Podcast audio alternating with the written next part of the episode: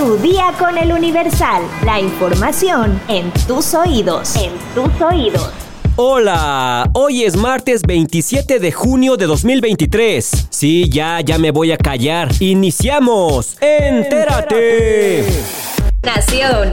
Este lunes 26 de junio, los líderes de la coalición Va por México y autoridades de la sociedad civil anunciaron la creación del Frente Amplio por México, que será el encargado de llevar el proceso para elegir al candidato o candidata del PRI, PAN y PRD a la presidencia de la República. Al hacer el anuncio, Ana Lucía Medina, representante de la Marea Rosa que organizó la marcha de El INE no se toca, dijo que en un acto inédito, la ciudadanía elegirá a quien contienda por la silla presidencial. La representante ciudadana señaló que ante la polarización, ahí sí son bienvenidos quienes piensan distinto.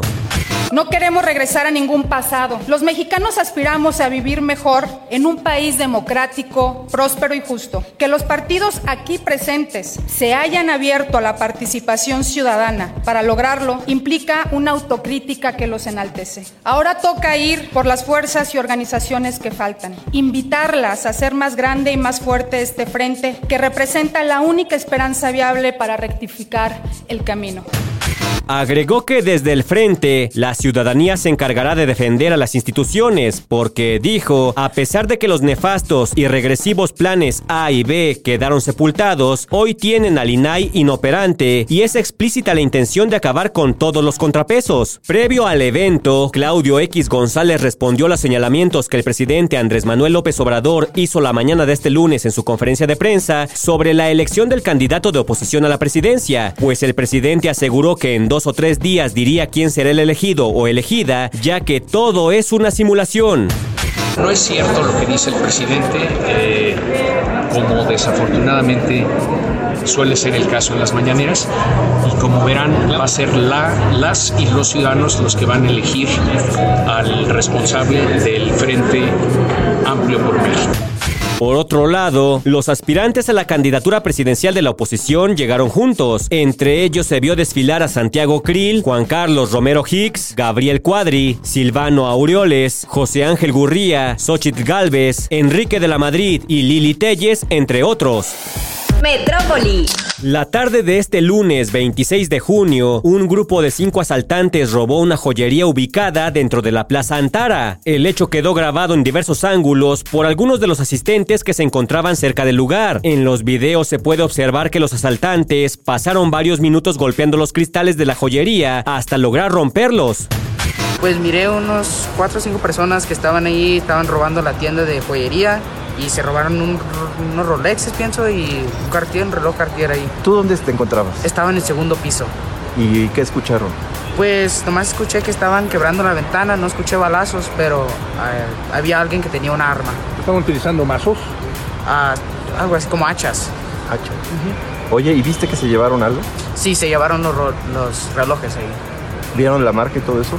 Ah, me imagino que eran Rolex y Cartier. ¿Y más o menos cuántas personas eran? Eran como unos cuatro o cinco personas. ¿Cuatro o cinco? ¿Y qué hicieron? ¿Corrieron? Se corrieron, se fueron, sí. ¿Y la policía qué hizo? No, Pues no, no hicieron nada la seguridad. Ahí. El alcalde de Miguel Hidalgo, Mauricio Tabe, reportó que no hubo lesionados y que el robo duró por lo menos 8 minutos y que fueron sustraídos 15 relojes de alta gama. Por su parte, la Secretaría de Seguridad Ciudadana indicó que los probables responsables utilizaron mazos para sustraer piezas de joyería. Personal de seguridad privada que resguarda el lugar dijeron que no hubo detonaciones de arma de fuego y que ya se realizaba el análisis de las cámaras de videovigilancia y se da seguimiento a dos motocicletas en las que posiblemente escaparon los probables responsables. El secretario de Seguridad Pública, Omar García Harfuch, informó que ya se investiga el atraco y que espera que pronto se pueda dar con los asaltantes. También señaló que se entrevistará al personal de seguridad de la plaza, pues el reporte lo dieron tarde, ya que los delincuentes tardaron varios minutos en poder lograr su cometido, además de que el personal de seguridad no actuó de ninguna forma para intentar detener el hecho. Estados. Desaparecen en Zacatecas cuatro comerciantes de Aguascalientes, entre ellos un menor de edad. Sus familiares pidieron la intervención del gobierno del estado de Aguascalientes ante la Fiscalía General de Zacatecas, a donde acudieron a denunciar la desaparición. Reportan cinco casos por golpe de calor en Baja California Sur. Vigilarán los campos agrícolas. La Secretaría de Salud confirmó que se han registrado dos en La Paz, uno en Los Cabos, otro en Mulegé y uno más en Comondú, así como dos deshidrataciones en La Paz. Denise Naumada, regidora de Reynosa, enfrenta nuevos cargos por posesión de 100 libras de cocaína. La regidora fue arrestada el 10 de junio y su proceso legal siguió el jueves 15 del mismo mes. Ana Sofía López Osuna, agente del Ministerio Público en Baja California, fue detenida con droga en San Diego. La agente permanece en el Centro Correccional Metropolitano de San Diego y su primera audiencia está programada para este martes 27 de junio hallan los cuerpos de dos hombres junto a una torre de pastillas de fentanilo en Culiacán. Los dos hombres fueron encontrados esposados con las manos a la espalda y huellas de violencia. Se descubrió que uno de ellos aún estaba con vida, sin embargo, falleció minutos después en un hospital. Mundo.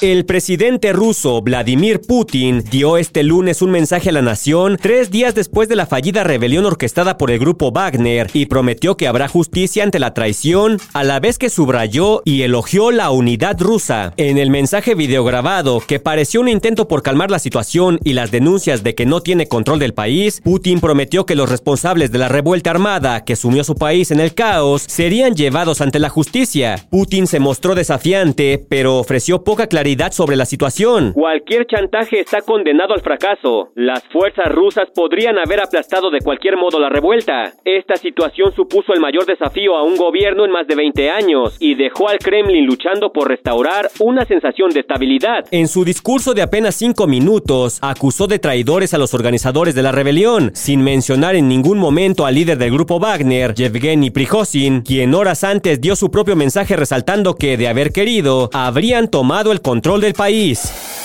Espectáculos. La Casa de los Famosos ya cumplió su tercera semana al aire y la polémica que rodea tanto al programa como a sus participantes cada vez se hace más fuerte, pues ahora se rumora que el reality está arreglado. De acuerdo a una filtración en redes sociales, el campeón de la Casa de los Famosos y ganador de los 4 millones de pesos será el conductor Poncho de Nigris, mientras que el segundo y tercer lugar lo ocuparán Sergio Mayer y Bárbara Torres respectivamente. Pero antes de que eso suceda, la influencer Wendy Guevara, que se ha convertido en la favorita del público para ganar el concurso, tomará la decisión de abandonar la casa voluntariamente, ocupando así el lugar de la octava eliminada. Claro, esto según la supuesta lista filtrada. Detrás de Wendy, el último eliminado sería Emilio Osorio, por lo que Paul Stanley, Poncho de Nigris, Sergio Mayer y Bárbara Torres se convertirán en los finalistas de esta primera temporada en México. Si bien esta información no es oficial, el listado ya causó revuelo en las redes, pues los fans del reality consideran que el día que salga Wendy, el programa perdería gran parte de su rating. Ojalá que no sea así. Wendy merece ganar. Gracias a ella hay audiencia. Si se va Wendy, adiós programa. Ella es la del rating. Estos son algunos de los comentarios que se pueden leer. ¿Tú qué opinas? ¿Esto está arreglado? Deja tu comentario en Spotify.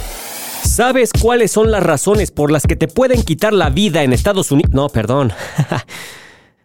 Va de nuevo.